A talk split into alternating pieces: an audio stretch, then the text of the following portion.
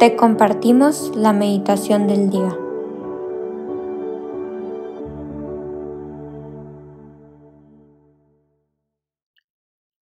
En el nombre del Padre, del Hijo y del Espíritu Santo. Amén. Espíritu Santo, te pido que seas tú quien hable a través de mí. Enciende mi corazón e ilumina mi ser en esta meditación para transmitir tu amor y sabiduría y que mis palabras sean instrumento tuyo. Igualmente te pido por el corazón de todas las personas que escuchen esto, permite que se abra y se llene de todas las riquezas y dones que solo tú nos puedes dar. Acompáñanos en estos minutos que te dedicamos y quédate con nosotros por el resto del día y de nuestra vida. Hoy jueves 28 de septiembre meditaremos sobre el Evangelio según San Lucas capítulo 9 versículos del 7 al 9. En aquel tiempo, el rey Herodes se enteró de todos los prodigios que Jesús hacía y no sabía a qué atenerse, porque unos decían que Juan había resucitado, otros que había regresado Elías, y otros que había vuelto a la vida uno de los antiguos profetas. Pero Herodes decía, a Juan yo lo mandé decapitar. ¿Quién será, pues, este del que oigo semejantes cosas? Y tenía curiosidad de ver a Jesús. Palabra del Señor. Gloria a ti, Señor Jesús. Yo creo que en este Evangelio hay dos mensajes muy claros e importantes sobre los cuales vale la pena reflexionar. Primero, Herodes decía, si a Juan yo lo mandé decapitar, ¿quién será este del que oigo semejantes cosas? ¿Quién será, pues, esta persona, este hombre? Entonces yo les pregunto, ahora, ¿nosotros quién decimos que es Jesús? Y no me refiero cuando alguien les pregunta textual, porque probablemente todos aquí tenemos una respuesta atinada, sabia, real, verdadera.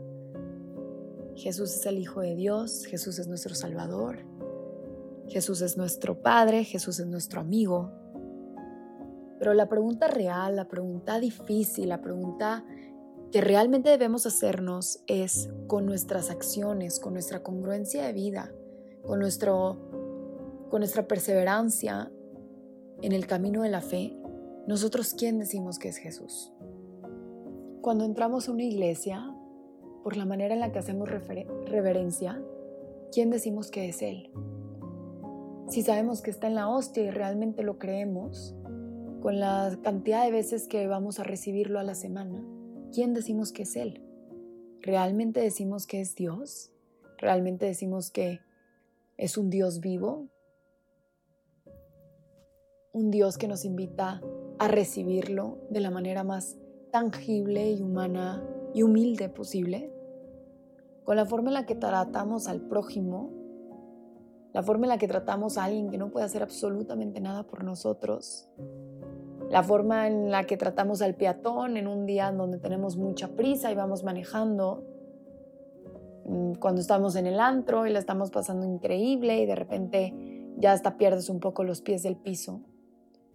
En todo este tipo de circunstancias mundanas y del día a día yo les pregunto, ¿quién decimos que es Jesús? ¿Realmente lo ponemos en alto siempre?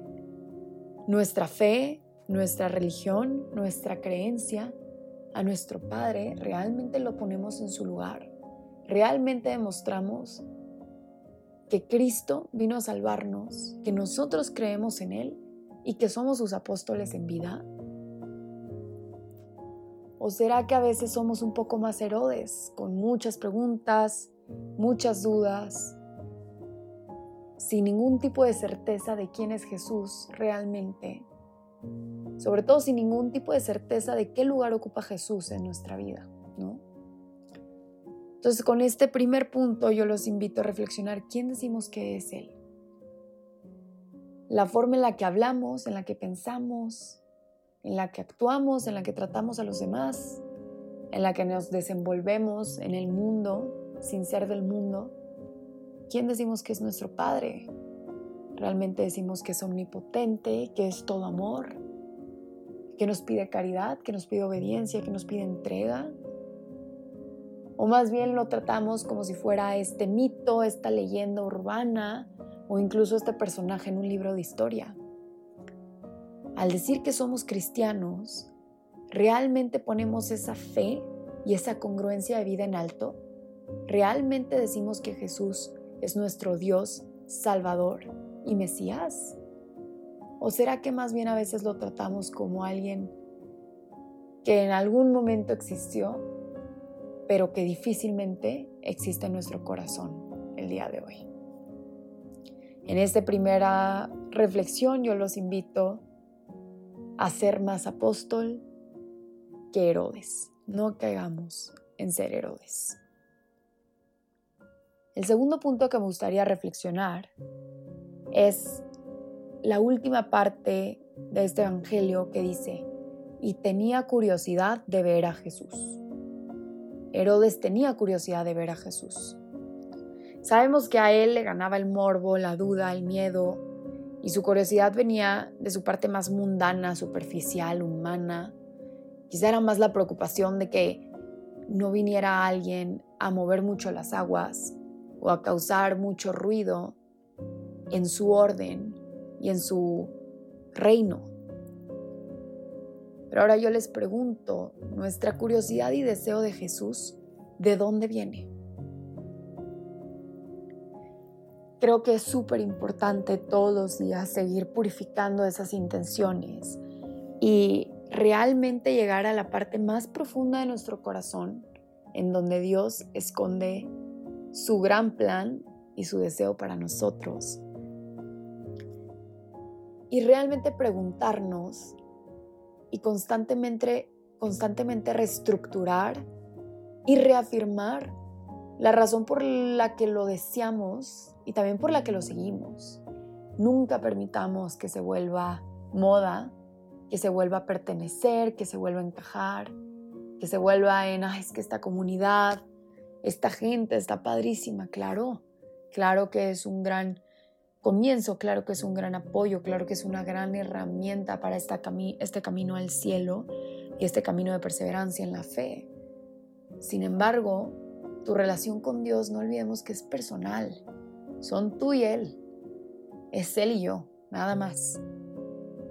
No se trata de con cuántos padres me llevo bien, no se trata de cuántos amigos en Cristo tengo, no se trata de cuántas estampitas o estrellitas en la frente tengo sobre apostolados, este, sacramentos o caridad con el prójimo. Sin duda todo esto es súper importante, súper bueno. Lo que yo quiero decir con esto es que siempre, siempre, siempre tengamos la vista en Él, en ningún otro lado en el camino al cielo, en llegar a Él, que nada más de abrir los ojos y pensarlo sea un panorama y una imagen llena de luz, radiante, en donde solamente te invade esa paz, ese sentido de eternidad y de trascendencia, en donde Él te reconoce como su hija o su hijo y tú lo reconoces como tu padre. Entonces, en esta parte digo, no permitamos que se vuelva algún tipo de pertenencia, curiosidad, eh, curiosidad superficial, quiero decir, conveniencia o experimento, que si empieza así está perfecto, pero conforme vamos madurando esta fe y este camino, tenemos que ir purificando esas intenciones y cada día verlo más como una relación personal de padre, de amigo. Y en vez de decir, tengo curiosidad de ver a Jesús, como dijo Herodes, por sus propias intenciones, por sus propias razones egocentristas, personales e, e individualistas, que se vuelva un deseo insaciable, que se vuelva un amor profundo, que se vuelva unas ganas interminables de esta eternidad. Que venga todo esto de saber que estamos hechos para más, saber que somos de la nobleza divina, que somos hijos del Rey de Reyes. Y también el otro lado de la moneda de esta pregunta de nuestra curiosidad y deseo de Jesús, de dónde viene, también creo que es importante creernos que viene de Él, que así como nosotros lo elegimos, primero Él nos elige a nosotros. Yo los invito a sentirnos así de especiales, así de creados, hasta ese lunar en el ojo derecho, esa pestaña que siempre se cae, ese pelo que quizá te gustaría más largo, o esos ojos que te permiten ver la belleza de este mundo. Todo fue creado, pensado, amado desde el primer segundo. Entonces también de dónde viene, viene de Él.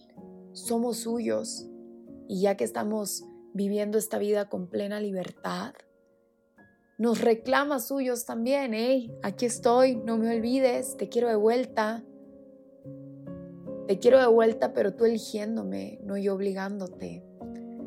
Entonces, sin duda, sigamos eligiendo a Jesús por todas estas razones correctas que mencionábamos, pero también descansemos en esa paz y tremendo gozo y alegría de saber que antes de que nosotros lo elijamos, Él nos eligió a nosotros primero. no busquemos ser rey Herodes en la tierra, sino ser verdaderos hijos del rey de reyes en el cielo.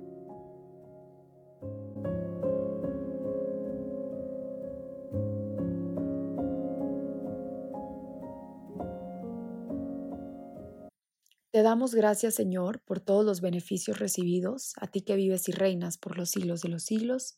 Amén. Cristo Rey nuestro, venga a tu reino. María, Reina de los Apóstoles, enséñanos a orar. En el nombre del Padre, del Hijo y del Espíritu Santo. Amén. Que tengan bonito día y que Dios los bendiga mucho.